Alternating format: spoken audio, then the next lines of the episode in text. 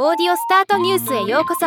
ロボットスタートによる音声業界の最新情報をお伝えする番組です。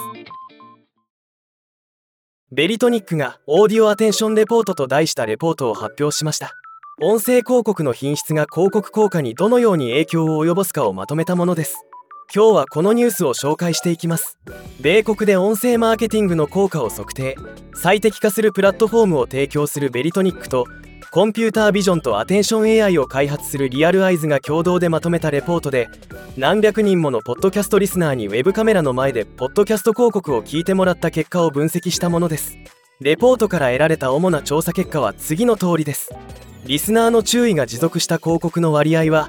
音量が小さい音声広告で最も弱くベンチマークを10%下回った。リスナーの注意が持続した広告の割合は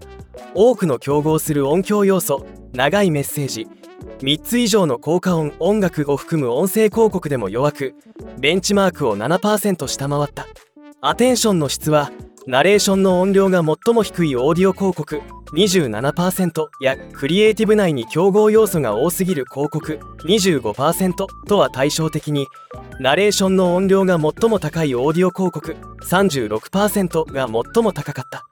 リスナーの75%が高品質の音声広告が製品購入の検討にプラスの影響を与えたと回答。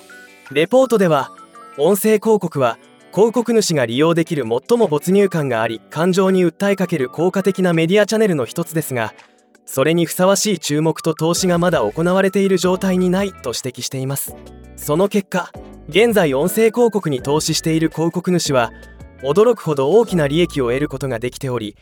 クリエイティブを調整して最適化することでその価値はさらに高まるとしています。ベリトニックの創設者兼 CEO スコット・シモネリ氏コメント。広告主に音声広告に対するリスナーの反応認知的感情的身体的などに関する前例のない洞察を提供することができました私たちは